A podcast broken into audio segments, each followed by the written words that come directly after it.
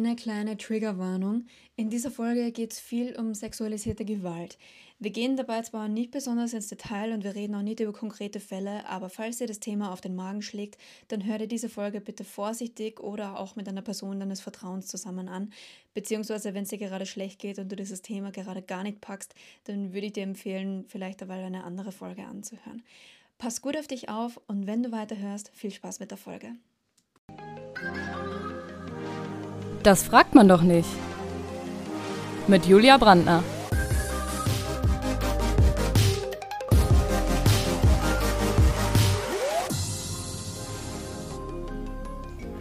Heute mit Kriminologin Christina.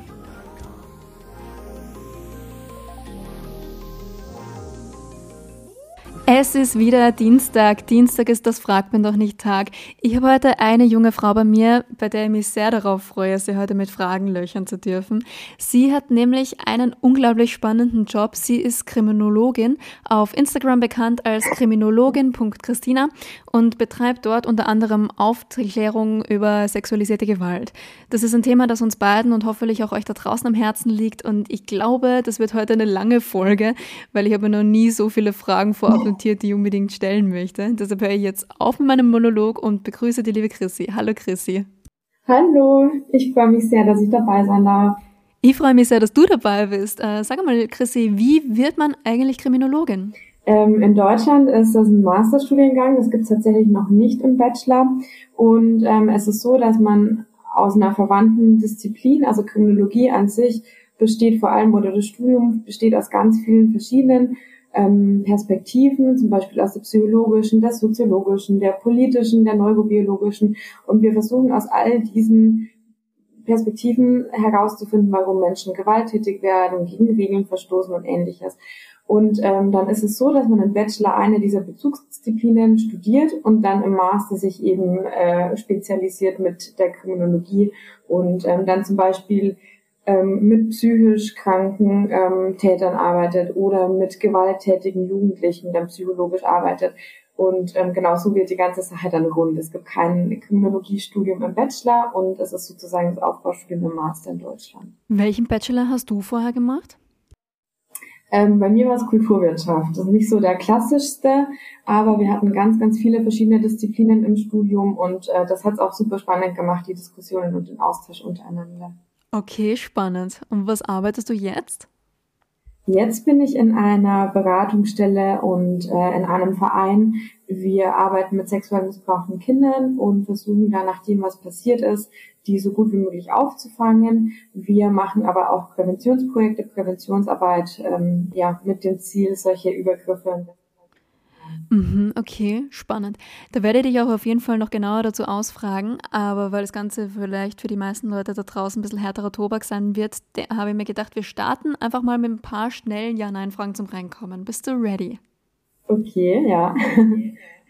Hast du schon mal am Hilfetelefon mit jemandem geweint? Nein. Hast du schon mal jemanden, der bei dir angerufen hat, nicht geglaubt? Nein. Schaust du selber gerne Krimis? Ja. Mhm. Ja, das wäre nämlich auch ein Vorurteil, das mir noch eingefallen ist. Ich habe ein paar Vorurteile über Kriminologen gegoogelt, aber da findest du nur vorurteilsbasierte Verbrechen.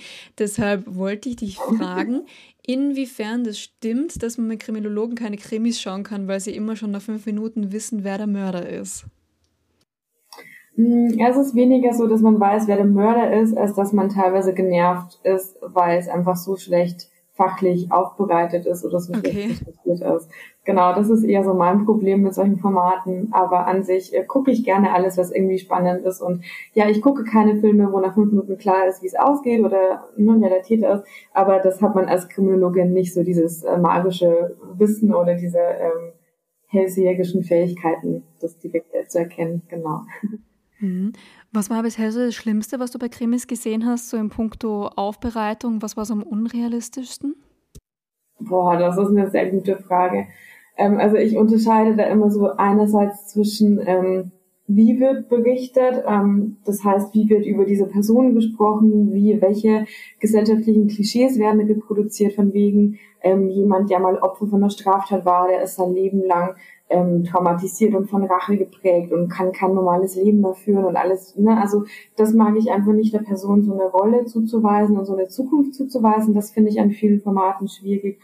Und inhaltlich, ähm, da gibt's einfach von, also von strafrechtlichen Sachen bis bis zur Rechtsmedizin, bis zu wer macht was. Also da gibt's ganz, ganz viele Fehler. Ähm, aber so den einen großen Fehler fällt mir jetzt tatsächlich nicht ein. Okay. Hm. Ein zweites Vorurteil, das ich mir rausgesucht habe, ist, dass Kriminologinnen an Tatorten rumrennen und nach Spuren suchen. Ähm, nein, da kann ich vielleicht auch gleich mal differenzieren, was Kriminologie nicht ist. Mhm. Ähm, man muss nämlich unterscheiden zwischen Kriminologie und Kriminalistik. Und Kriminalistik ist das, was wir so klassisch als Polizisten, Polizistinnen kennen. Das heißt, die suchen einen Täter, die werten verschiedene Spuren aus, die führen Vermittlungs-, äh, Ermittlungsverfahren und versuchen herauszufinden, wer die Tat begangen hat. Ähm, als Kriminologen oder Kriminologinnen beschäftigen wir uns eher theoretisch und wissenschaftlich mit äh, Verbrechen.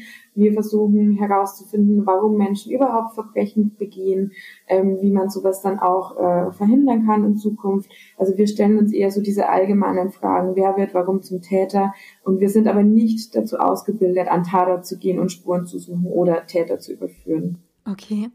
Mm, dann habe ich noch ein Vorurteil über Gewaltverbrechen generell. Und zwar, dass äh, sexuelle Gewaltverbrechen vor allem nachts beim Nachhauselaufen in einer dunklen Gasse passieren. Ja, also weder, also sexualisierte Gewalt geschieht weder ähm, am häufigsten nachts in dunklen Gassen noch am häufigsten durch fremde Täter. Also man muss ganz klar sagen, dass die meisten Betroffenen ihre Täter persönlich kennen und meistens nicht auch nur flüchtig kennen, sondern in einer engen Beziehung, also äh, familiär oder in einer Partnerschaft, Freundschaft mit denen stehen. Und ja, das ist ein ganz schlimmes Verurteil, das uns auch daran hindert, ähm, wirklich drüber zu sprechen, was das Problem ist und auch gute Prävention zu betreiben, weil wir immer wieder Kinder und auch erwachsene Frauen zum Beispiel davor warnen, vor dem bösen fremden Mann, der irgendwie in der Öffentlichkeit lauert. Aber das ist tatsächlich der geringere Anteil an Tätern. Ähm, okay. Genau.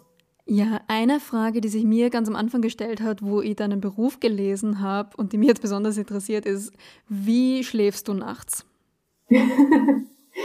ähm, also theoretisch gibt es da verschiedene Möglichkeiten, also das, äh, das Such, also das, ja, wenn man, wenn man Übungen zum Beispiel googeln möchte, wie man das hinkriegt, dann wäre das Stichwort Psychohygiene.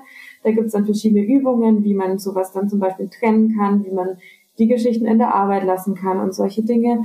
Ähm, bei mir persönlich, ich kann die Frage nicht beantworten, wie ich es mache. Mein Körper oder mein Geist, wie auch immer, macht das einfach. Ich kann das super gut trennen. Mich verfolgen diese Geschichten nicht. Ich kann nachts gut schlafen. Ich habe das irgendwie so in mir schon angelegt, dass ich das super gut äh, trennen kann und abhaben kann sozusagen, ja. Ich bin gerade so neidisch, weil ich schlafe beschissen und ich bin nicht einmal Kriminologin. äh, Chrissy, gibt's eigentlich das perfekte Verbrechen? Ähm, ich glaube nicht. Also man also diese für mich unbeeinflussbare Variable ist einfach immer der Zufall. Und egal wie gut du deinen Plan geplant hast, es kann immer sein, dass genau an diesem Tag irgendwas anders läuft, irgendwas dazwischen kommt, irgendwas passiert, dich irgendjemand sieht, obwohl du die letzten hundert Male ausgecheckt hast, dass zu der Uhrzeit an dem Tag ne, oder an, an dem Ort keiner sein wird. Ähm, also ich glaube, diese Variable Zufall kann sowohl den sehr gut äh, geplanten Mord oder das sehr gut geplante Verbrechen irgendwie doch auffliegen lassen. Ähm, es kann aber auch andersrum sein, dass sich ein Täter richtig dumm anstellt und äh, trotzdem durch Zufälle oder irgendwelche anderen Variablen nicht gefasst wird. Ähm, aber da würde ich dann nicht sagen, das war der perfekte Mord, sondern ähm, auch nur Glück gehabt, ne? auch nur Zufall. Ja, kann ja auch sein. Wie würdest du eine Leiche entsorgen? äh, wie gesagt, dazu bin ich nicht ausgebildet. Okay, ja. Ähm, mhm. Du schaust ja selber gerne Krimis. Hast du selber eigentlich ein Lieblings-True Crime-Format, das du uns empfehlen kannst? Mm, ich habe mehrere True Crime-Formate, die ich ganz gut finde, weil die einfach fachlich gut recherchieren. Ähm, was ich zum Beispiel in einem Podcast, den ich ganz gut finde, ist, sprechen wir über Mord von SWR 2 mit Thomas Fischer, mit dem ehemaligen ähm, Bundesrichter man muss seine Art mögen, man muss seine Art abhaben können, aber ich finde es sehr interessant, weil er nämlich immer aus einer rechtlichen Perspektive nochmal einordnet, ähm, was so das Laienwissen über Strafen ist oder über Straftaten, Straftäter ist. Ähm, was ich auch ganz gerne mag, ist Black Box, der Podcast. Das sind zwei Mädels, die auch selbst Psychologinnen sind, also auch vom Fach sind und ähm, Verbrechen eher aus psychologischer Sicht nochmal analysieren und einordnen. Ähm, genau, das waren jetzt für mich so zwei fachlich sehr gute ähm, Podcasts, die mhm. tatsächlich Fälle nacherzählen und so ein richtiges Flugformat sind. Sehr cool, danke für die Tipps. Werde ich mir auf jeden Fall gerne anhören und verlinke die auch sehr gerne in den Show Notes, falls ihr sie euch da draußen auch anhören wollt. Kommen wir auf deinen Beruf zu sprechen, mhm. liebe Chrissy. Und zwar habe ich viele Fragen dazu aus der Community bekommen, auch von Eltern, die natürlich nicht wollen, dass ihre Kinder in irgendeiner Form sexualisierter Gewalt ausgesetzt sind. Deshalb, äh, vor allem die Eltern von Töchtern machen sich da natürlich wahnsinnige ja. Sorgen. Deshalb die Frage an dich, Chrissy, wie können Eltern ihre Kinder stärken oder vielleicht sogar in irgendeiner Form schützen? Mhm. Ähm, also genau, ich glaube, Stärken ist so der erste wichtige ähm, Baustein, der für alle Kinder wichtig ist und auch das, was ich jetzt äh, so meine Gedanken, die ich jetzt teilen möchte, die beziehen sich sowohl auf äh, Töchter als auch auf Söhne. Also wir müssen beide oder alle Geschlechter einfach erziehen, ähm, sowohl kein, keine Betroffene zu werden, als auch kein Täter, kein Täterin zu werden. Und ähm, so ein erster wichtiger Grundsatz kann einfach sein, ähm, den Kindern zu vermitteln, dass jeder Mensch gleichwertig ist und jeder Mensch zu respektieren ist, weil das einfach nicht nur sexualisierte Übergriffe, sondern generell ganz viele Formen von äh, Gewalt und Hass die Grundlage entzieht, ähm, weil ja eben Hass oft dadurch entsteht, dass wir andere Menschen abwerten. Ähm, genau, was auch für Kinder eine ganz wichtige Botschaft ist, ist einfach, Nein heißt Nein, und zwar mein eigenes Nein, das respektiert werden muss, aber auch das andere, also das Nein meines Gegenübers, das ich zu respektieren habe, auch das fällt uns als Menschen ja oft gar nicht so einfach. Ähm, auch so eine Botschaft wie ähm, über meinen Körper entscheide ich ganz alleine, wer mich wann, wo, wie berühren darf. Und auch da haben Eltern eine ganz, ganz große Vorbildfunktion einerseits und aber auch ähm, einen ganz, ganz wichtigen, ja, eine ganz, ganz wichtige Rolle, weil ganz oft Eltern diejenigen sind, die Kinder zum Beispiel dazu drängen, der Oma zur Begrüßung ein Küsschen zu geben ja. oder die Tante zum Dank für ein Geschenk irgendwie zu umarmen, obwohl das Kind diese Körperlichkeit in dem Moment gar nicht möchte. Und ähm, für ein Kind ist es natürlich schwierig zu unterscheiden, ähm, wie es denn das Küsschen vom Onkel hätte abwehren sollen, aber das eklige Küsschen von der Oma akzeptieren muss. Ne? Mhm. Also da müssen wir einfach sagen, wenn das Kind diese Körperlichkeit in dem Moment nicht möchte, dann das Kind einfach drin bestärken und ich als erwachsene Person, als Elternteil muss das in dem Moment aushalten, dass mein Kind das nicht möchte und dass dann die Oma mir einen blöden Spruch sozusagen entgegenbringt oder ich als erwachsene Person muss auch aushalten können, wenn das Kind mich jetzt gerade nicht umarmen möchte. Aber das ist einfach super wichtig, dass wir da diese körperlichen Grenzen von Kindern jederzeit respektieren. Und ähm, genau, da wären wir dann eigentlich auch schon beim nächsten Punkt, also sozusagen, dass Geschenke keine Gegenleistung erfordern. Also wenn mir jemand was schenkt, dann ist es was, was die Person mir geben möchte. Auch da muss ein Kind lernen, dass ein Geschenk keine Gegenleistung erfordert, weder jetzt eine körperliche Geste noch sonst irgendwas. Ähm, und wo Eltern auch immer offen sein sollten, ist einerseits mit Kindern über Gefühle und andererseits auch über Sexualität zu sprechen. Weil nur wenn ein Kind sich dessen bewusst ist, ähm, wie es ihm gerade geht, ob sich gut fühlt, schlecht fühlt, was sich gut anfühlt, ähm, und auch wenn das Kind Worte für den eigenen Körper hat oder das, was, was es erlebt, nur dann kann ein Kind sich auch anvertrauen und dann, den Eltern erzählen, wie es ihm gerade geht oder wenn was geschehen ist. Auch nur dann kann ein Kind erzählen, wenn es eben weiß, die Gesprächsanladung der Eltern steht und wenn es eben auch eigene Worte dafür hat. Ähm, Genau, das wären jetzt, glaube ich, so die wichtigsten Sachen, die ich da gerne mitgeben möchte. Ja. Was, okay, eine letzte Sache noch. Mhm. Ähm, was äh, bei Online-Delikten, also Cybergrooming oder Cybermobbing auch äh, ganz wichtig ist, ist, dass Eltern nicht als Lösung äh, sozusagen das Handyverbot sehen. Weil für Kinder gibt es natürlich nichts Schlimmeres, als wenn ihnen das Smartphone weggenommen wird Und ähm, wenn und Eltern sind auch verzweifelt und wissen nicht, wie sie ihre Kinder sonst schützen sollen, als ihnen eben diesen Zugang zum Internet zu entziehen. Und das ist auch ähm, eine ganz wichtige Botschaft, dass man das auf keinen Fall machen sollte, sondern dass man dem Kind versichert, egal was du mir erzählst, wir werden eine Lösung finden und wir können das irgendwie so regeln, dass du trotzdem noch dann diesen Zugang zu deinen Freunden bekommst oder oder weiter haben kannst. Also nicht dieses Handyverbot als Lösung zum Schutz von Kindern zu sehen. Ähm, genau, jetzt bin ich aber wirklich fertig. Total wertvolle Tipps auf jeden Fall. Danke dafür. Also du machst jetzt überhaupt keinen Unterschied zwischen Geschlechtern. Du beziehst es einfach generell auf Kinder. Gibt es spezielle Tipps, zum Beispiel nur für Töchter oder nur für Söhne? Ähm, nee, also ich finde, dass es ganz wichtig ist, einfach die gleichen Botschaften allen Menschen zu signalisieren, weil wir nicht im Kindesalter jetzt äh, schon dieses Klischee prägen sollten von wegen Frauen oder Mädchen sind wenn dann immer Opfer und Männer oder Jungs sind wenn dann immer Täter, mhm. sondern beide Geschlechter und auch alle anderen Geschlechter können immer Täter und Opfer gleichzeitig sein oder auch äh, unterschiedlich. Ne? Und da ist es einfach wichtig, finde ich, nicht zu differenzieren und nicht ständig zu sagen, äh, wir müssen unsere Töchter schützen, ja. sondern ich finde, wir müssen einfach auch die Jungs so erziehen, dass wir es gar nicht mehr nötig haben, unsere, unsere Töchter so, so mit allen Mitteln schützen zu wollen, sondern das sollte irgendwann gar keine Notwendigkeit mehr sein, weil dieser Respekt einfach grundlegend da ist für jeden Menschen, für jeden Körper, für jede Grenze. Und deswegen ähm, würde ich da weniger unterscheiden wollen, ja. Mhm. Jetzt hast du gerade angesprochen, dass jeder Mensch Täterin oder Täter werden kann.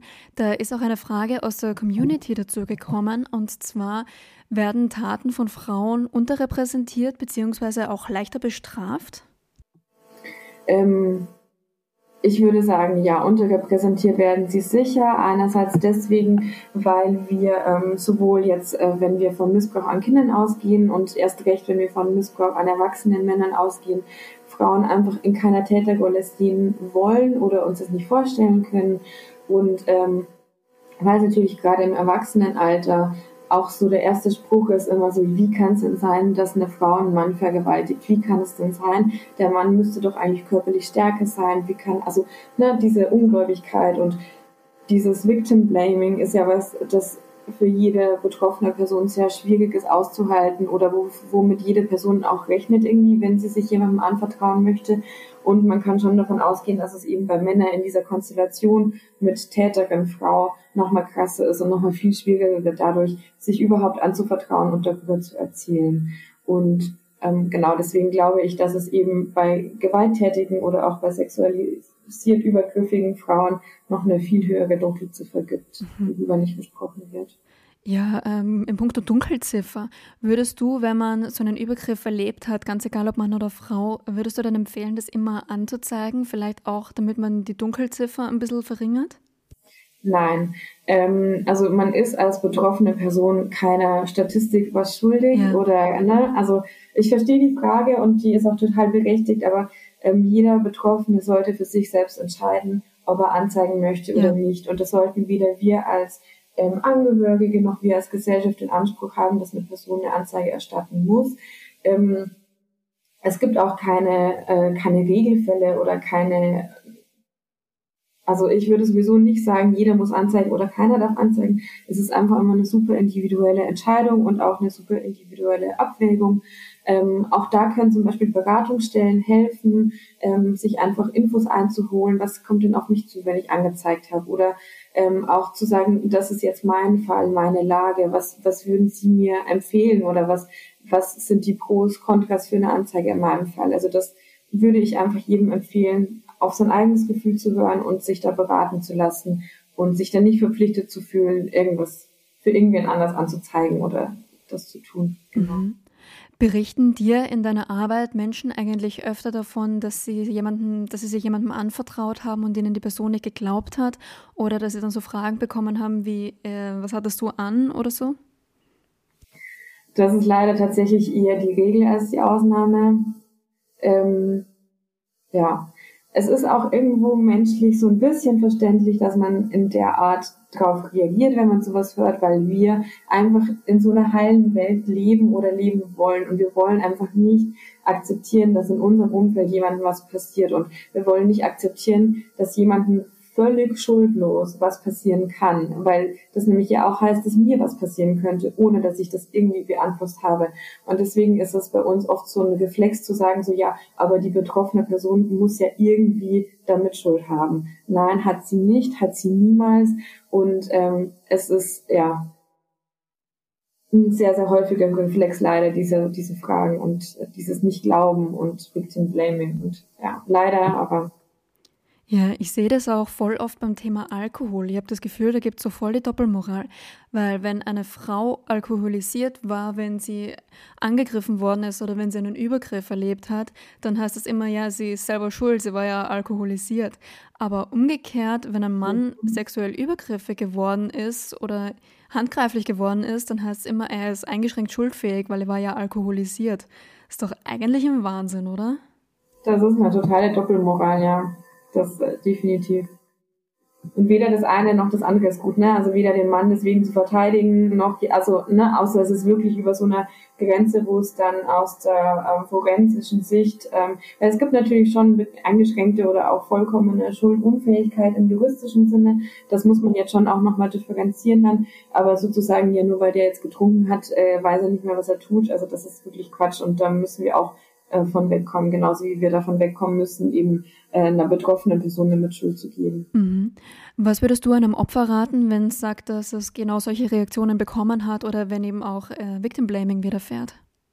Ähm, ich persönlich reagiere auf solche, also ich glaube, man muss der Person verdeutlichen, wie dumm das war, was die Person gerade gesagt hat. Ja. Also eine Frage, die ich ganz gerne zurückgebe oder eine Aussage, wenn, wenn mir irgendwas Blödes gesagt wird, dann ist es so, ähm, überrascht mich jetzt, dass Ihnen diese Frage nicht unangenehm ist oder dass Ihnen dieses Aussage nicht unangenehm ist, ne, dass Sie sich nicht dafür schämen, was Sie gerade gesagt haben, weil ich glaube, das konfrontiert dann das Gegenüber nochmal ganz gut damit so, ach ja, scheiße, das war jetzt wirklich unangebracht, was ich gesagt habe.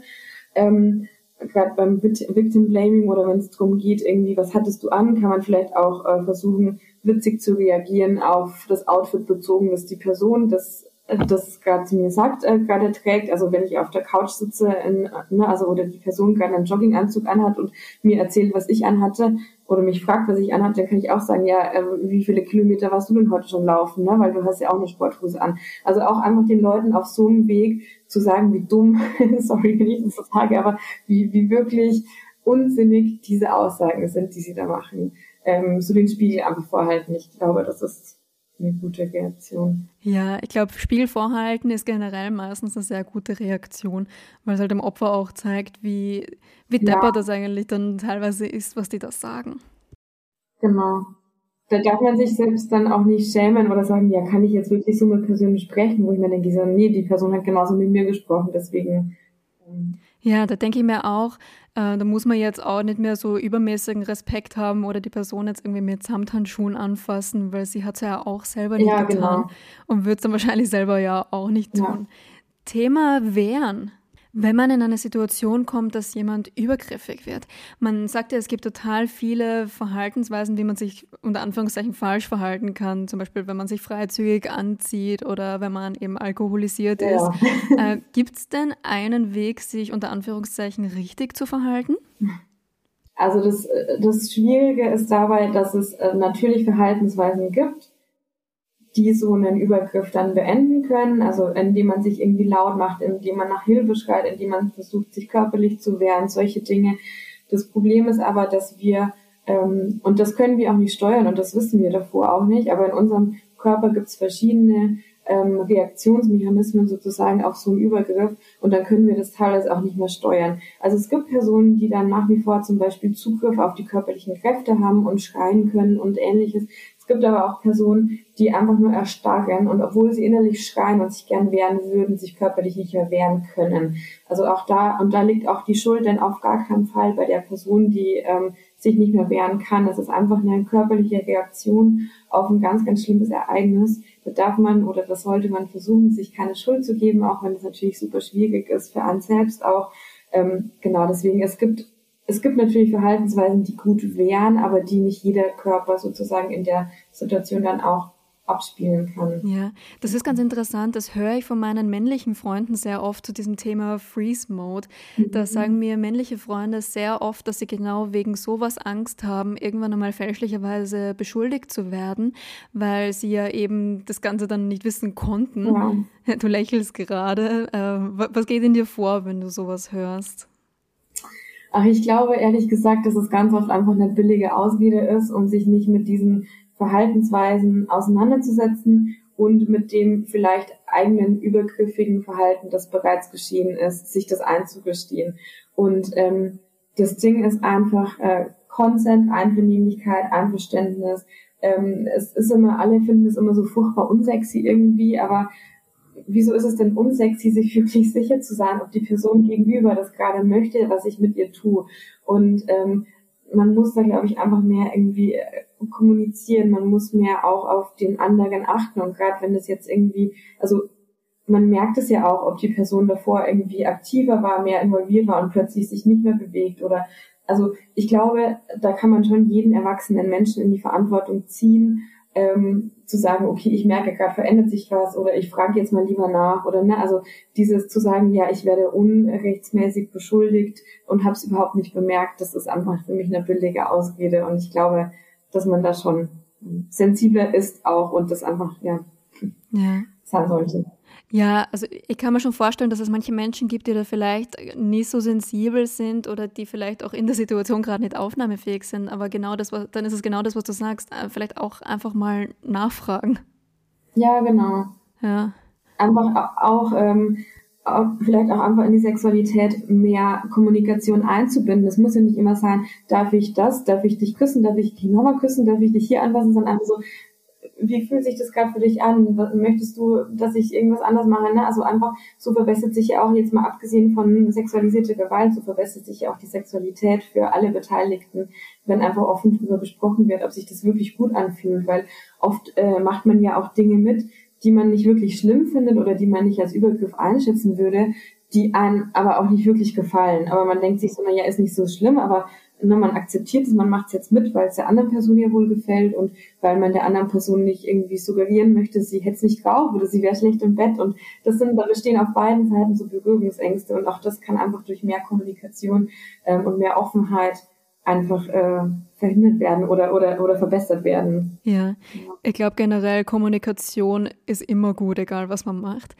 Eine mhm. Frage, die mir gerade spontan eingefallen ist, weil sie gerade zum Thema dazu passt.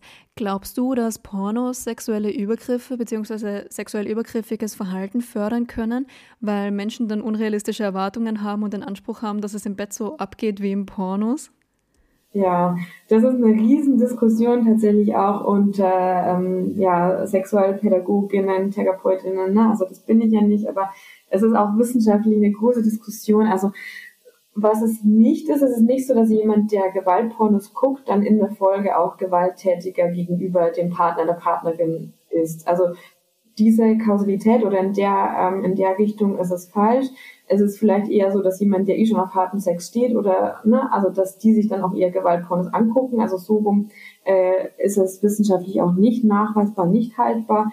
Aber ähm, wo ich persönlich schon davon überzeugt bin, ist, dass wir gerade, wenn wir in der Jugend ungefiltert irgendwie Pornografie konsumieren oder irgendwelche Dinge sehen ähm, und selbst entweder noch keine Erfahrungen haben oder Berührungsängste haben, mit ähm, unserem Sexualpartner drüber zu sprechen oder mit den Eltern drüber zu sprechen. Also Sexualität ist einfach so tabuisiert, dass du überhaupt kein anderes Wissen hast irgendwie darüber, außer das, was du vielleicht im, Porno, im pornografischen Material siehst.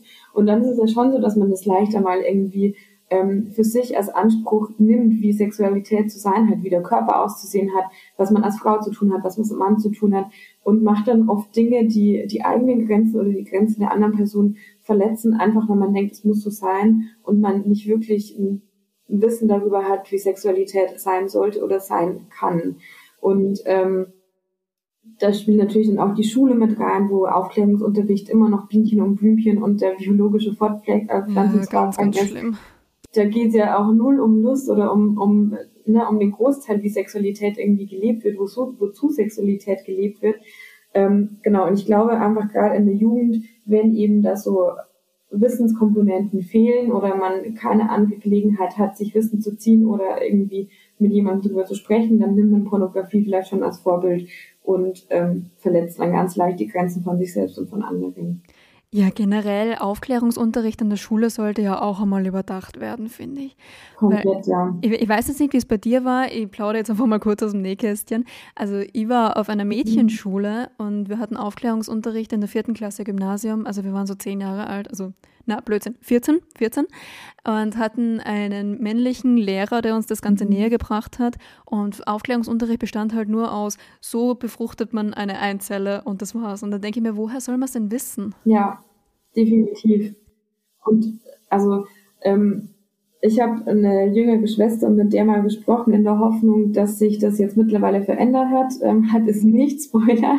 Und ähm, es ist immer noch so dieses rein biologische, genau, Befruchtung der Eizelle, wie lange dauert eine Schwangerschaft, so Sachen, die schon natürlich auch irgendwo äh, wichtig und interessant sind. Aber ähm, meistens ist, wir gehen ja noch nicht mal den Schritt, über Verhütungsmittel zu sprechen. Da gibt es ein Kondom und Pille und die Frau muss die Pille nehmen und der Mann, äh, ne, da gibt es ein Kondom, aber alle anderen Verhütungsmittel werden ja da eigentlich schon außen vor gelassen oder auch äh, verschiedene Motivationen für Sexualität, verschiedene Arten von Sexualität. Es ist nicht immer dieses heteronormative Mann und Frau und ne, also da gibt es einfach so viel Nachholbedarf und so viel, worüber noch nicht besprochen wird und ähm, auch so Einverständnis und sexualisierte Gewalt. Also da kann ich nur träumen davon, dass das irgendwann äh, thematisiert wird, ja. Ja, falls hier gerade jemand zuhört, der darauf einen Einfluss hat, bitte gerne mal aufnehmen, so ins eigene Programm. Genau, sehr gerne. ja, ich fände so ein Workshop, so ein verpflichtenden an Schulen über Consent wäre absolut wichtig und das würde ich mir total wünschen. Genau, oder einfach auch ähm, entweder als Elternteil oder als Lehrer, Lehrerin. Ähm, es gibt ja solche Programme bei einzelnen ähm, Hilfsorganisationen und Vereinen oder bei SexualpädagogInnen, TherapeutInnen, die haben ja solche ähm, Workshops unter Umständen im Programm. Und dann ist es äh, einfach cool, wenn man sich als Privatperson, als Elternteil oder als eben äh, ne, Lehrer, Lehrerin die Mühe macht, sich da jemanden rauszusuchen, sich um die Finanzierung zu kümmern und zu sagen, ich möchte meiner Klasse die Chance geben, da einfach mit einer gesunden Sexualität aufzuwachsen. Und ich finde jetzt einen Weg, wie wir das irgendwie sowohl von den Stunden in der Schule unterbringen können, als auch finanziell irgendwie stemmen können. Und äh, deswegen, ja, ich glaube, man darf da nicht immer so auf die Politik vertrauen, dass die das in die Lehrpläne verpflichtend ja. integriert, sondern jeder von uns hatte irgendwie so, ein, so eine gewisse eigene Handlungsmacht und so einen Spielraum, wie wir das dann unseren Kindern sozusagen näher bringen können. Ja. Jetzt würde ich gerne, also gerne nochmal auf das Thema sexualisierte Gewalt zurückkommen. Und zwar würden mich da die Motive interessieren. Weil meistens heißt es ja, das ist einfach nur so eine Ausübung von Macht. Gibt es auch andere Motive hinter sexualisierter Gewalt? Ähm, also es ist, es ist schwierig, weil einerseits äh, ist sexualisierte Gewalt für uns immer das, was wir vorhin auch schon angesprochen haben. Ne? Es ist so der Stereotype, irgendwie ein fremder, böser Mann, der mich auf der Straße nachts irgendwie hinter der Mülltonne zieht und ne? Ähm, aber sexualisierte Gewalt ist eben auch was, was ähm, in Partnerschaften geschehen kann und es ist aber auch was, ähm, es muss noch nicht mal die Intention des Täters, der Täterin sein, jetzt im ähm, Kontakt mir was Böses antun zu wollen, so dass also, also es kann, kann trotzdem für mich als betroffene Person super prägend sein für mein äh, Bild über das andere Geschlecht, für mein Bild über Sexualität, für meine zukünftige Herangehensweise an Sexualität. Und da muss man sagen, ähm, das ist zwar dann irgendwie strafrechtlich möglicherweise nicht äh, nicht nachverfolgbar, aber da ist natürlich, da, da war die Motivation keine böse, da war keine, ähm, kein Verletzungswille dahinter. Also okay. ich wollte nur nochmal sagen, es gibt auch sexualisierte Gewalt, ohne dass man dem anderen wehtun ähm, wollte, sondern einfach nur, weil man als betroffene Person das so erfahren kann. Ähm, und da war dann das Motiv unter, also möglicherweise einfach nur Sexualität auszuleben und man wollte gar nichts Böses. Ähm, Genau. Also das kann auch schon so ein Ding sein. Und genau, wovon wir aber weg müssen, ist, wie du ganz richtig sagst, dieses Narrativ, dass, ähm, dass es bei sexualisierter Gewalt um Sex geht. Also in der Regel geht es schon, ähm, wenn man das willentlich, wenn man willentlich und böswillig sozusagen einer Person sexualisierte Gewalt antut, dann geht es in der Regel um Macht und um Kontrolle, weil du einer Person einfach, also wie kannst du eine Person intimer verletzen, als wenn du in die wirklich intimste Sphäre des Körpers und der ja. Psyche dieser Person eindringst. Genau. Ähm, und dann gibt's natürlich schon auch ähm, noch das sozusagen das dritte, wo es schon um Sexualität geht, wo man aber auch sich bewusst ist, dass die andere Person das nicht möchte und die Grenzen bewusst überschreitet, um die eigenen, den eigenen Sexualdrang oder das eigene Bedürfnis, die eigenen Bedürfnisse zu befriedigen. Also auch das gibt es, auch das ähm, kann definitiv, ähm, ich will jetzt nicht dieses ähm, klassische Beispiel Pädophilie nennen, weil es natürlich auch viele Pädophile gibt, die keine Kinder missbrauchen und weil der Großteil der missbrauchten Kinder nicht von Pädophilen missbraucht wird. Aber es gibt schon eben auch bestimmte ähm, entweder sexuelle Neigungen oder auch Fetische, die dann eher mal zur Last anderer Personen gehen, auch Nekrophilie zum Beispiel, weil du ja jemanden töten musst, um das ausleben zu können. Und ähm, da ist schon das äh, Bedürfnis jetzt nicht unbedingt die Macht, sondern oft einfach das sexuelle Interesse, ähm, das dann auf Kosten der anderen auch wissentlich ähm, überschritten wird und ähm, der, der andere Mensch verletzt wird. Ja. Mir haben ein paar Menschen geschrieben, also ein paar ist übertrieben, zwei Menschen haben mir geschrieben, dass sie selber mal in der Situation waren, dass sie Grenzen einer anderen Person überschritten haben und quasi mhm. Täter geworden sind und die damit jetzt selber nicht so ganz gut klarkommen. Mhm. Was würdest du solchen Leuten raten, wie man damit umgehen kann? Ähm, also ich glaube, sich das einzugestehen, ist schon ein riesiger erster Schritt, weil wer möchte schon gerne über sich selbst sagen, okay, ich habe da wirklich einen Menschen so sehr verletzt und einem Menschen so was Schlimmes angetan. Ja. Ähm, ich würde da jetzt, ähm, erstens würde ich sagen, du musst es mit dir selbst ausmachen. Du musst es mit dir selbst ausmachen in dem Sinne, dass du dir gerne Hilfe holen kannst, ähm, entweder in einem psychotherapeutischen Kontext oder in einem sexualtherapeutischen Kontext. Also wenn dich das irgendwie bis heute mitnimmt, dann äh, sprich da gerne mit jemandem drüber, der da Profi für solche Themen ist. Ähm, aber sprich nicht unbedingt mit der betroffenen Person darüber. Weil oft ist es ja so, wenn wir ein schlechtes Gewissen haben und uns schlecht fühlen ähm, und uns zum Beispiel entschuldigen wollen, dann tun wir das für unser Gewissen. Wir entschuldigen uns, also damit es uns besser geht und nicht damit es der anderen Person besser geht. Und das ist was, wo man bei so einer sexuellen Grenzverletzung dann schon auch noch mal viel in der anderen Person aufwühlen kann, die vielleicht damit schon abgeschlossen hat oder die das in dem Moment subjektiv gar nicht so schlimm empfunden hat, sondern wo jetzt hier zum Beispiel die Täter, die Täterinnen denken, ach scheiße, ne, ich bin da wirklich zu weit gegangen, das war absolut nicht in Ordnung ähm, aber wo das für die Betroffenen vielleicht in dem Moment nicht so schlimm war. Also es gibt ja immer beide Seiten und da muss man auch auf beide Seiten gucken und deswegen würde ich Täter, also ne, in Anführungszeichen Täter, Täterinnen oder Personen, die das Gefühl haben, sie waren übergriffig, ähm, an die appellieren, das mit sich selbst auszumachen, ähm, am besten mit irgendwie professioneller Hilfe. Ähm, und genau einfach dafür zu sorgen, dass es in Zukunft nicht mehr vorkommt. Ich glaube, das ist das Allerwichtigste, dass man ähm, lernt, dass man sein Verhalten ändert und wenn man das Gefühl hat, ich kann dieses Verhalten nicht ändern und ich würde in der nächsten Situation wieder ganz genauso handeln, obwohl ich weiß, ich verletze gerade die Grenzen dieser Person, auch dann ähm, sozusagen ähm, sich professionelle Hilfe zu suchen, weil es gibt ja auch psychologische Hilfe für Täter, Täterinnen ähm, und man muss und kann auch nicht nur dauernd auf der Opferseite arbeiten, sondern man muss auch auf der Täterseite. Ja, total wichtig.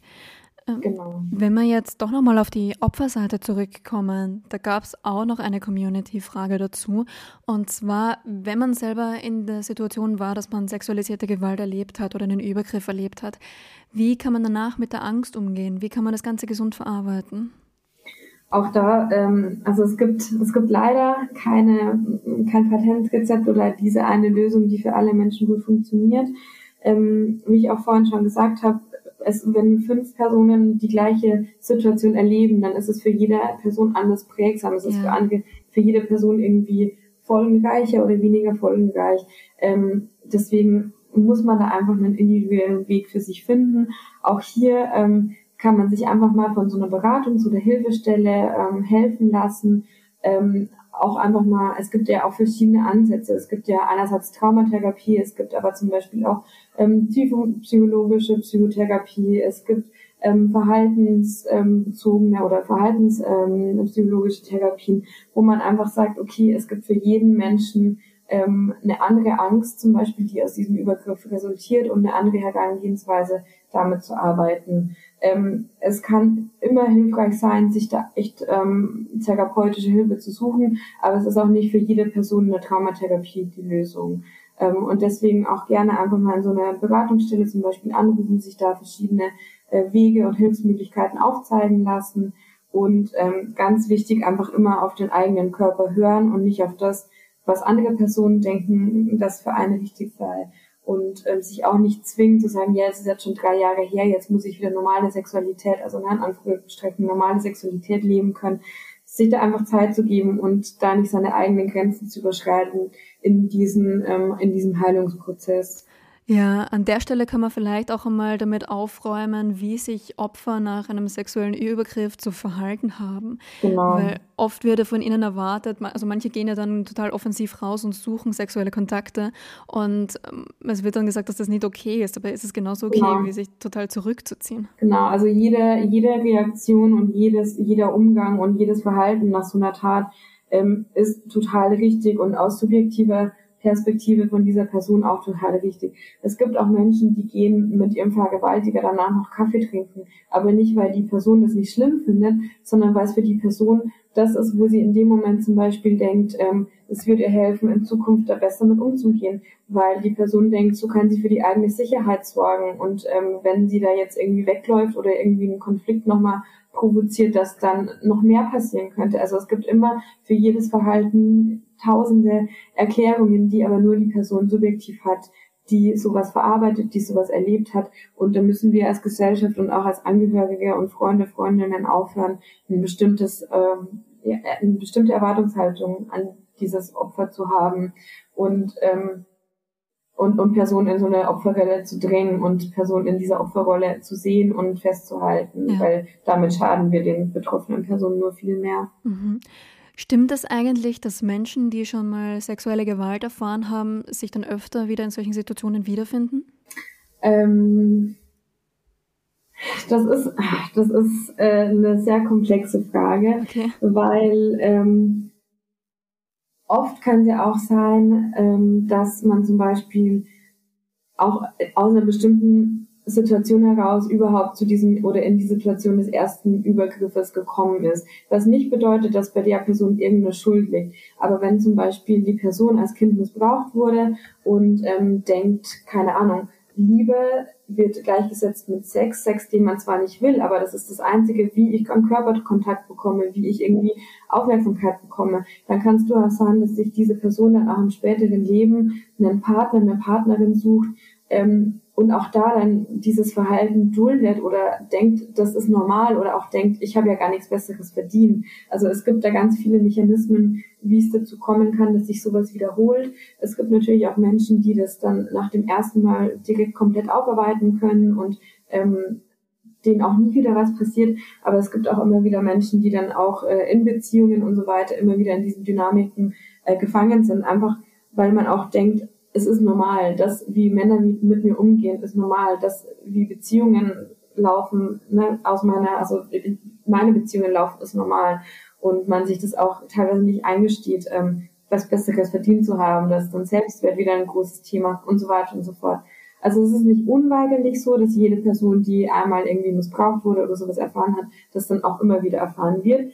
Aber es ist schon ähm, aus diversen Gründen so, dass es ähm, sein kann, dass sowas immer wieder geschieht oder man es immer wieder erleben muss, ja. Ja. Kommen wir zum Thema Prävention. Du arbeitest ja auch in Präventionsprojekten und da stellt sich mir die Frage, Inwieweit kann man sexualisierte Gewalt tatsächlich vorbeugen? Beziehungsweise beim Thema Prävention fordert es immer, dass ein potenzielles Opfer sein Verhalten anpassen muss. Also jetzt ganz plakativ gesagt, dass man zum Beispiel immer mit Pfefferspray draußen rumrennen muss? Mhm. Also erst die erste Frage, man, man wird sexualisierte Gewalt nie komplett aufhalten können. Man wird es mit keinem Präventionsprogramm und mit keiner Strafe und mit keinem Gefängnissystem der Welt ähm, irgendwie verhindern können, dass es geschieht. Ähm, ich glaube aber schon, dass man deutlich geringere ähm, Zahlen an sexualisierter Gewalt einfach dadurch ähm, erschaffen oder erzielen kann, dass wir alle einfach viel sensibilisierter für das Thema sind, dass wir ähm, entweder Sachen erkennen und unterbinden können und das dann in Zukunft sozusagen einfach nicht mehr passiert durch diesen Täter oder für diese, für die betroffene Person, dass wir einfach uns selbst mehr mit unseren Grenzen, mit den Grenzen unseres Gegenübers auseinandersetzen, dass wir ähm, einfach lernen, die Grenzen von anderen Personen zu respektieren und die dann nicht zu überreden und zu sagen, ne, aber du willst doch normal auch und dieses und jenes. Also einfach da mehr Respekt untereinander zu haben. Ähm, und ich glaube, dass es eben ein guter Ansatz sein kann, ähm, sexualisierte Gewalt zu verhindern. Und ähm, was du gerade meintest, muss immer das Opfer die Prävention betreiben. Nein, also auch da ist genau dieses Thema so Respekt voreinander, Grenzen, mein Körper, dein Körper. Das ist sowohl auf das verhindert sowohl Opfer zu werden als auch Täter zu werden, ähm, wenn man es jetzt mal so verkürzt abbilden möchte. Ähm, genau. Und das ist auf keinen Fall, und das ist auch das Problem von vielen Präventionsprogrammen, dass man denkt, ich schicke jetzt klassischerweise meine Tochter einmal den Selbstverteidigungskurs und dann ist sie gewappnet und da kann nichts passieren. Ähm, und das ist einfach zu kurz gedacht und kein nachhaltiger, langfristiger Ansatz. Mhm. Äh, kommen wir noch einmal zum Thema, wer übt eigentlich sexuelle Gewalt aus? Ähm, Könntest du uns da einen Einblick geben? Gibt es da Gruppen, wo sich häuft? Gibt es da bestimmte Altersgruppen, wo es häufiger vorkommt? Also so, so Stammtisch-Haralds in der Steiermark würden jetzt wahrscheinlich sagen, die Flüchtlinge sind schuld.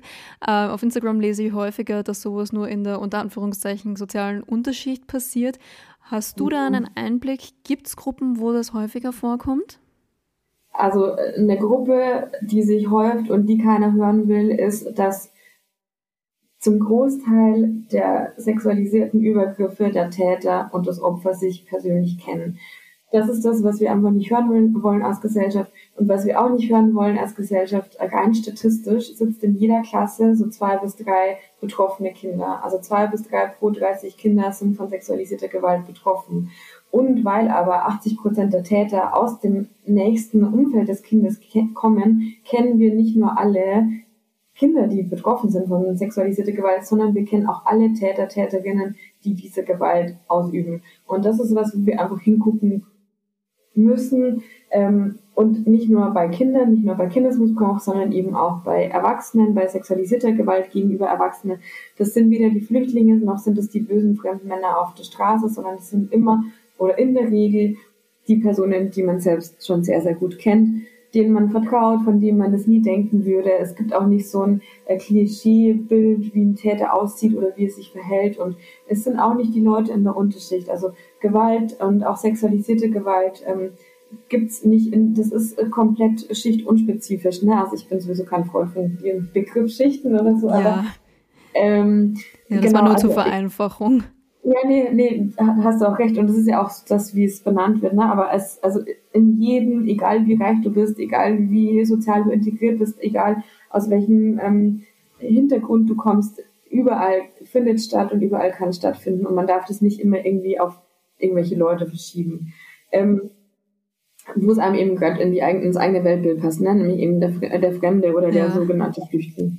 Ähm, was man aber schon sieht, ist, dass äh, sexualisierte Übergriffe eher von Männern ausgehen. Also das kann man schon sagen, das muss man auch leider so sagen, auch ja. wenn das auch oft äh, Männer nicht hören wollen. Und ähm, dass es schon auch so ist, dass es theoretisch eher so mit der Jugendpubertät losgeht und dass dann ähm, auch meistens eher so bis ja 30, 40, äh, das sind so die ähm, Phasen, wo Männer theoretisch mehr ähm, oder häufiger Täter sind als dann im ganz jungen Alter oder als Kind, beziehungsweise dann im ganz hohen Alter. Also das ist so ganz statistisch nochmal so was, was man feststellen kann, aber trotzdem nichts, was man. Okay. Gibt es dann eigentlich so eine Art typisches Opfer sexualisierter Gewalt? Wahrscheinlich auch nicht, oder? Ähm, also auch da kann man nur sagen, dass es ähm, mehr Frauen und Mädchen betroffen ja. sind als äh, Jungen und Männer ähm, auch wenn wir ja vorhin schon über die Dunkelziffer gesprochen haben, aber trotzdem sind es einfach deutlich mehr Frauen, die betroffen sind. Ähm, und auch da ist es schon so, dass es häufiger ähm, Frauen sind oder häufiger jüngere Frauen sind und je älter man wird, desto weniger ist es dann statistisch oder zumindest weniger bekannt auch. Ähm, Genau. Und was mir gerade noch einfällt, so als total vulnerable Zielgruppe, wo wir alle nicht hingucken oder das Bewusstsein nicht so dafür haben, sind äh, Personen, die entweder körperlich oder geistig behindert sind und da auf Pflege angewiesen sind. Und auch in diesem Kontext, in diesem Hilfs- und Pflegekontext finden ganz, ganz viele Übergriffe statt, einfach weil sich die Person nicht wehren kann, ähm, einfach genau, weil die Person auch kein Bewusstsein dafür hat, was passiert, ob das okay ist, was passiert, solche Dinge. Also das ist auch eine sehr vulnerable Zielgruppe, über die wir gerne mal hinweg Mhm. Kommen wir mal zum Strafmaß. Es ist ja, ich habe mich ja in Folge 2 mit einer Anwältin unterhalten, liebe Grüße an Franziska Fiedler, falls ihr das gerade hört. Und da haben wir auch über das Strafmaß bei sexualisierter Gewalt gesprochen, weil es ist ja unglaublich schwierig, so einen Übergriff nachzuweisen, wenn man jetzt nicht gerade eine Kamera dabei gehabt hat und das Ganze mitgefilmt ja. hat. Mhm. Und es gibt ja auch den Grundsatz im Zweifel für den Angeklagten, der natürlich absolut wichtig und auch richtig ist. Aber jetzt meine Frage dazu, weil es ja frustrierend ist. Gibt es etwas, was wir tun können oder irgendwelche Projekte, die dazu beitragen, dass man das Ganze vielleicht besser aufklären und auch besser bestrafen kann? Ähm, das Ding ist, dass wir als Gesellschaft erstmal freundlicher werden müssen, ja. damit Betroffene überhaupt diesen Schritt gehen, sich anzuvertrauen. Unbedingt. Weil solange wir als Gesellschaft mit Victim Blaming und diesem ganzen Quatsch reagieren, wird es Betroffene einfach immer schwierig sein, ähm, sich da zu öffnen. Ähm, man muss auch definitiv ähm, Polizisten oder sämtliche ähm, Organe der Strafverfolgung da mal schulen, wie reagiert denn eine traumatisierte Person oder wie zeigt sich eine traumatisierte Person, weil dann ähm, auch immer wieder, keine Ahnung, Leute denken, wenn, wenn, das, wenn die Person bei der Vernehmung nicht weint, dann kann es gar nicht so schlimm gewesen sein. Ja. Also solchen Quatsch, ne? also sowas müsste man auch da einfach mal ausgradieren, damit ähm, Betroffene das Gefühl haben, wenn sie zur Polizei gehen, dass ihnen da wirklich auch empathisch und mit Verständnis und ähm, mit eben ja den psychologisch richtigen Reaktionen ähm, sozusagen begegnet wird. Also das ist was, wo man ansetzen könnte. Ansonsten ist es einfach schwierig, weil ähm, selbst wenn wir dann mehr Anzeigen haben, wird es, wie du gerade schon gesagt hast, immer schwierig bleiben, das nachweisen zu können und dann eben zweifelsfrei, und das ist ja nun mal unser Anspruch, ähm, jemanden als Täter, Täterin ähm, zu überführen und zu verurteilen. Ähm, genau, und auch es gibt ja auch diese Diskussion, ob wir unser Strafrecht ändern sollten, hin zu Ja heißt Ja. Ähm, auch das finde ich so persönlich, moralisch und auch so rechtsphilosophisch äh, eine super Idee und auch den richtigen Ansatz, aber auch dann wird es nicht, also es wird dann mehr Anzeigen geben, aber es wird nicht unweigerlich zu mehr Verurteilungen führen, weil eben auch, ne, wie, wie willst du denn gerichtsfest oder zweifelsfrei nachweisen, dass du nicht Ja gesagt hast? Also da steht dann auch im Zweifel wieder Wort ähm, gegen Wort und Aussage gegen Aussage und das wirklich nachzuweisen, das ist einfach das große Problem im Bereich der Sexualstraftaten. Ja, wenn ein nicht vorhandenes Nein schon so wahnsinnig schwer nachzuweisen ist, dann ist ein nicht vorhandenes Ja wahrscheinlich genauso schwierig nachzuweisen. Genau. Ja. Aber äh, ich meine, es geht ja nicht immer nur um sexuelle Übergriffe. Es gibt ja auch andere Themenbereiche, wo das wahnsinnig schwierig ist. Zum Beispiel beim Thema Stalking. Da hat man ja quasi gar keine Handhabe, wenn man gestalkt wird, solange der Täter jetzt nicht unbedingt handgreiflich wird oder so. Da sagt die Polizei ja immer, sie kann nichts machen. Würdest du dir dahingehend vielleicht auch noch eine Änderung wünschen? Ähm, also bei Stalking kann ich ähm, Betroffenen nur empfehlen, ähm, sich mal mit dem Gewaltschutzgesetz ähm, vertraut zu machen. Ähm, da da gibt es schon eine gewisse Handhabe, wo man dann auch reagieren kann und dann eben ähm, irgendwelche Annäherungsverbote sozusagen oder ähnliches ähm, aussprechen kann. Dazu muss das Stalking ähm, laut eben laut Gericht dann äh, erheblich genug sein, um eben das als Stalking zu qualifizieren und so weiter und so fort. Also ich würde nicht sagen, dass es da gar keine Handhabe gibt. Ähm, theoretisch wäre es natürlich aber schon auch bei allen äh, Tatbeständen schön, wenn wir mit dem Tatbestand, so wie er formuliert ist, so viele Personen schützen können wie möglich und auch ähm, den betroffenen Personen die Strafverfolgung oder auch die Chance, dann auf eine Verurteilung so leicht und so gut wie möglich äh, machen zu können. Also die Verurteilung des Täters natürlich dann. Aber ähm, also wünschenswert wäre es, ja, aber ja. die Umsetzung ist ja, also äh, aktuell ist es ja so, dass man beim Prozess noch mehr traumatisiert wird, als man eh schon ist. Genau, auch das ist oft eine Gefahr, wo Betroffene dann eben abwägen, soll ich mir das wirklich antun. Da kann ich als Tipp kurz geben, die sogenannte psychosoziale Prozessbegleitung. Ähm, da hat man als Betroffene von Sexual- und Gewaltverbrechen in Deutschland, zumindest Österreich, weiß ich ehrlich gesagt gar nicht, ähm, einen Anspruch drauf, ähm, sich eben eine psychosoziale Prozessbegleitung an die Seite zu holen und sich da unterstützen zu lassen. Ähm, genau, also wir werden opferfreundlicher, wir versuchen äh, in der Justiz da irgendwie uns zu bessern. Ähm, es gibt ja auch zum Beispiel für Kinder dass ähm, die Möglichkeit der Videovernehmung, also dass Kinder dann im Gerichtssaal nicht mehr dem Täter, der Täterin gegenüber sitzen müssen. Also es gibt schon die ein oder andere ähm, Verbesserung, aber es ist natürlich immer Luft nach oben. Ja, es ist wahrscheinlich immer noch scheiße, wenn man sich damit noch in irgendeiner Form auseinandersetzen muss. Ja. Ganz, ganz egal, in welcher Form jetzt auch immer. Äh, jetzt habe ich noch eine Community-Frage für dich, beziehungsweise mehrere Community-Fragen, die aber so quasi in dieselbe Kerbe schlagen. Mhm. Und zwar wollen da draußen sehr viele Leute wissen, wie kann man erkennen, ob man, ob jemand im Bekanntenkreis sexuelle Gewalt oder Gewalt in der Partnerschaft ausgesetzt ist. Gibt es da Anzeichen dafür? Ähm, also wo ich einfach immer drauf gucken würde, also es gibt nicht das Anzeichen, das zweifelsfrei belegt, dass jemand ähm, sexualisierte Gewalt oder Gewalt allgemein erlebt. Ähm, es gibt auch bei sexualisierter Gewalt häufig keine körperlichen, ähm, von außen sichtbaren Verletzungen. Ähm, wo ich einfach immer ganz, ganz stark drauf gucken würde, ist, wie verhält sich die Person? Hat sich das Verhalten der Person geändert? Ähm, hat sich das Verhalten der Person in, in ein Extrem verändert, in dem die Person sich davor nicht bewegt, ist, bewegt hat? Also ist die Person zum Beispiel plötzlich ähm, außerordentlich aggressiv oder außerordentlich äh, zurückhaltend, schüchtern, will nicht mehr rausgehen, obwohl es davor super viel äh, unterwegs war und super gern unterwegs war. Ähm, ist eine Person, die davor ähm, ja eher gemäßigt, sage ich mal, unterwegs war, plötzlich total hypersexuell und ähm, sucht sich da ganz, ganz viele ähm, Sexualpartner, Partnerinnen und ähm, das muss natürlich auch da, ne, also es kann immer ein Anzeichen sein, aber muss es nicht. Vielleicht ist die Person auch jetzt in meinem letzten Beispiel gerade einfach nur auf den Geschmack gekommen ja. und äh, liebt es jetzt und feiert es gerade total, sich da auszuleben und verschiedene Dinge auszuprobieren.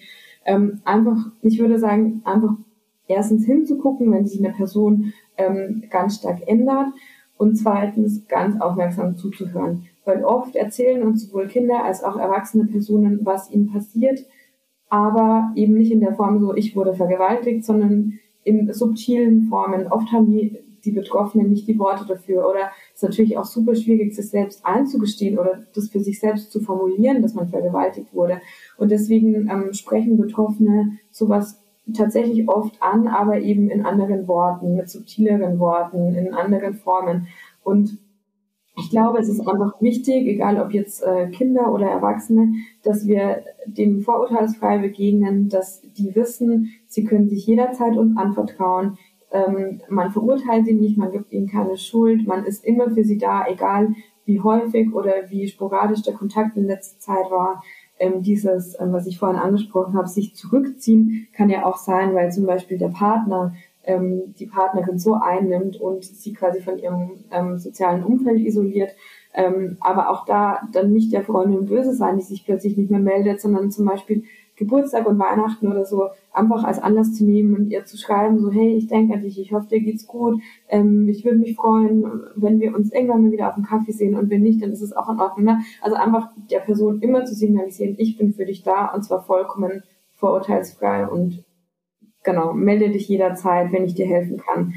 Ähm, genau, aber einfach auch nicht ständig löchern und nachfragen und sagen, aber dein Freund ist doch scheiße und du musst doch da irgendwie drunter leiden und du musst dich doch trennen wollen und du musst doch anzeigen wollen. Also da einfach der Person Hilfe anbieten, aber niemals dazu drängen, ähm, zu irgendeiner Entscheidung oder zu irgendeiner Handlung und auch niemals über den Kopf von der Person hinweg entscheiden. Ja, total wichtiger Punkt. Mhm. Ähm, was jetzt vielleicht auch noch wichtig ist in dem Zusammenhang, wie kann man eigentlich, so profan das jetzt klingt, äh, wie kann man selber erkennen, dass man von sexualisierter Gewalt betroffen ist? Weil ihr erlebt es oft, dass Menschen sich das vielleicht jetzt gerade nicht ganz eingestehen wollen, beziehungsweise ja. auch ihre Erfahrungen runterspielen und sagen, hey, okay, das war jetzt schon sexualisierte Gewalt, das zählt wirklich dazu. Wie, wie kann man sich selber für dieses Thema besser sensibilisieren? Ja, ähm, also erstens würde ich sagen, einfach immer auf sein eigenes Bauchgefühl hören. Und wenn ähm, eine, eine Handlung für mich persönlich nicht schlimm ist, aber wenn ich es dir erzähle, sagst du, oh mein Gott, Chrissy, das ist sexualisierte Gewalt, dann ist es, ähm, dann muss ich das nicht für mich persönlich schlimm empfinden, nur weil du das aus deiner Perspektive schlimm empfinden würdest. Ja. Ähm, und deswegen würde ich sagen, einfach immer auf das eigene Bauchgefühl hören. Ähm, wenn ich irgendwie mit meinem Partner was mache, wo ich eigentlich gar keine Lust drauf habe, wo er mich aber dazu drängt oder wenn ich mich verpflichtet fühle, da irgendwie meine eigenen Grenzen zu übergehen und mit ihm zu schlafen, obwohl ich absolut keine Lust habe und äh, oder wenn ich sage so, ähm, nee, ich möchte diese Praktik nicht oder ich möchte jetzt nicht und dann äh, der Partner aber ständig drauf drängt ähm, und man spürt es ja in der Regel oder man weiß, dass man das gerade eigentlich nicht möchte, aber es trotzdem macht. Und in dem Moment wird meistens eine Grenze überschritten. Und das ist, glaube ich, das, ähm, wo man einfach drauf achten darf, wo man auch achtsam mit sich selbst sein darf und sagen kann, okay, ähm, wie gehe ich mit diesem Gefühl um, wie gehe ich zukünftig damit um, wenn ich wieder in so einer Situation bin, wie kann ich das vielleicht ansprechen?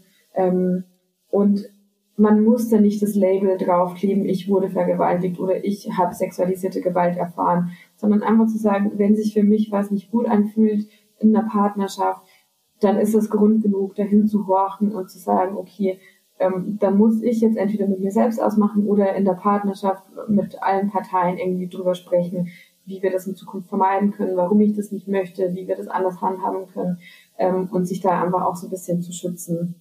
Und Genau. Ich weiß, dass es auch sehr schwer sein kann, wenn man in einer Partnerschaft ist, die hoch manipulativ ist, wo man viel Gaslighting zum Beispiel erfährt, dass man dann äh, unter Umständen auch total ähm, das eigene Bauchgefühl oder die Intuition verliert oder verlernt, darauf zu hören. Ähm, genau, deswegen, das ist natürlich dann nochmal ein Sonderfall, der noch schwierig, der es noch schwieriger macht. Aber ähm, generell einfach, wenn man merkt, ich fühle mich hier nicht wohl in der Partnerschaft mit dieser Verhaltensweise, mit dieser sexuellen Aktivität, wie auch immer, dann da einfach hinzuhorchen und ähm, ja, sich die Zeit nehmen und es auch auszuhalten, zu sagen, okay, irgendwie läuft hier gerade was gar nicht so gut. Okay, also kurz zusammengefasst, einfach achtsam sein, achtsam mit sich umgehen und auch immer gut auf sich selber aufpassen. Genau, ja, so kann man es gut zusammenfassen. Mhm. Dann würde ich dir noch eine Abschlussfrage stellen, und zwar, wenn du deinen Beruf nicht mehr ausüben könntest, was wäre dein Plan B? Ähm, also ich glaube, dass ich dieses Themenfeld der Kriminologie nie wieder aufgeben würde. Yeah. Ich habe da vorher in der Wirtschaft gearbeitet, das glaube ich wäre jetzt wirklich eher so Plan Z. ähm, ja, ich weiß nicht, also ich glaube, ich würde schon gerne in dem Themenbereich auf Sexualstraftaten weiterarbeiten. Ich meine, ich könnte dann ja auch auf, Top, auf Täterseite arbeiten, nicht mehr auf Opferseite oder wissenschaftlich damit arbeiten. Ähm, was ich mir aber auch gut vorstellen könnte, ist mehr in dem Bereich True Crime zu arbeiten, auch vielleicht äh, True Crime Formate zu beraten, ähm, denen zu helfen, wirklich fachlich gute Formate äh, auf den Markt zu bringen. Also das wäre auch sowas, was mich selbst total reizen würde. Ähm, genau, ich weiß es nicht, aber äh, Kriminologie wird definitiv irgendwie so das Kern, äh, Kernthema bleiben. Also du hast deine Berufung auf jeden Fall gefunden. Ja, das habe ich wirklich. Sehr schön. Ich finde, man sieht es dir auch an, wenn du so, so darüber sprichst und man hört es dir auch an, dass es einfach voll dein Thema ist und dass du da richtig gut aufgehoben bist. Folgt Chrissy unbedingt auf Instagram, kriminologin.christina heißt sie dort. Und ähm, sie postet da wirklich sehr, sehr gute Reels zum Thema Gewaltprävention und sexualisierte Gewalt. Und ich hoffe, wir werden noch viel von dir hören. Dankeschön. Danke dir auf jeden Fall auch für das Gespräch. Ich glaube, das war die längste Podcast-Folge, die ich je aufgenommen habe. Oh ja, ich quatsche immer so viel. Ich weiß. Na, bitte überhaupt nicht. Ich finde, gerade bei dem Thema ist es auch wichtig, viel darüber zu sprechen und das nicht einfach in zehn Minuten irgendwie so abzurappen. Ähm, ich hoffe, ihr da draußen habt genauso viel gelernt wie ich. Ich habe wahnsinnig viel gelernt und ich lerne auch immer weiter, weil ich Christi auf Instagram folge unter kriminologin.christina. Ähm, Chrissy, ich fand es wahnsinnig schön, heute mit dir zu reden. Vielen, vielen Dank für deine Zeit. Finde ich auch, ja. Und vielen Dank, dass du diesem Thema so viel Platz gibst. Ähm, freut mich sehr. Ja, unbedingt. Also für mich ist das wirklich ein Herzensthema und ich hoffe, dass sich die Folge auch ganz, ganz viele Leute da draußen anhören und das vielleicht auch zum Anlass nehmen, auf sich selber ja. aufzupassen oder auch ihr eigenes Verhalten zu reflektieren und Fehlverhalten besser wahrzunehmen und vielleicht auch darauf hinzuweisen, wenn sie es bemerken. Chrissy, äh, vielen Dank nochmal an dich ähm, und euch da draußen auch noch einen schönen Tag. Passt auf euch auf. Tschüss. Tschüss. So, eine kleine Bitte habe ich noch, bevor du gehst. Wenn dir dieser Podcast gefällt, dann freue ich mich wahnsinnig, wenn du mir auf Spotify oder Apple Podcasts folgst und eine Bewertung da lässt oder auch deinen Freundinnen und Freunden davon erzählst. Oder gerne auch alles. Das hilft mir in Zukunft, diesen Podcast auch noch weiterhin betreiben zu können. Danke für deinen Support. Ich küsse deine Augen, mögen deine Ärmel beim Spülen immer noch oben rutschen. Tschüss!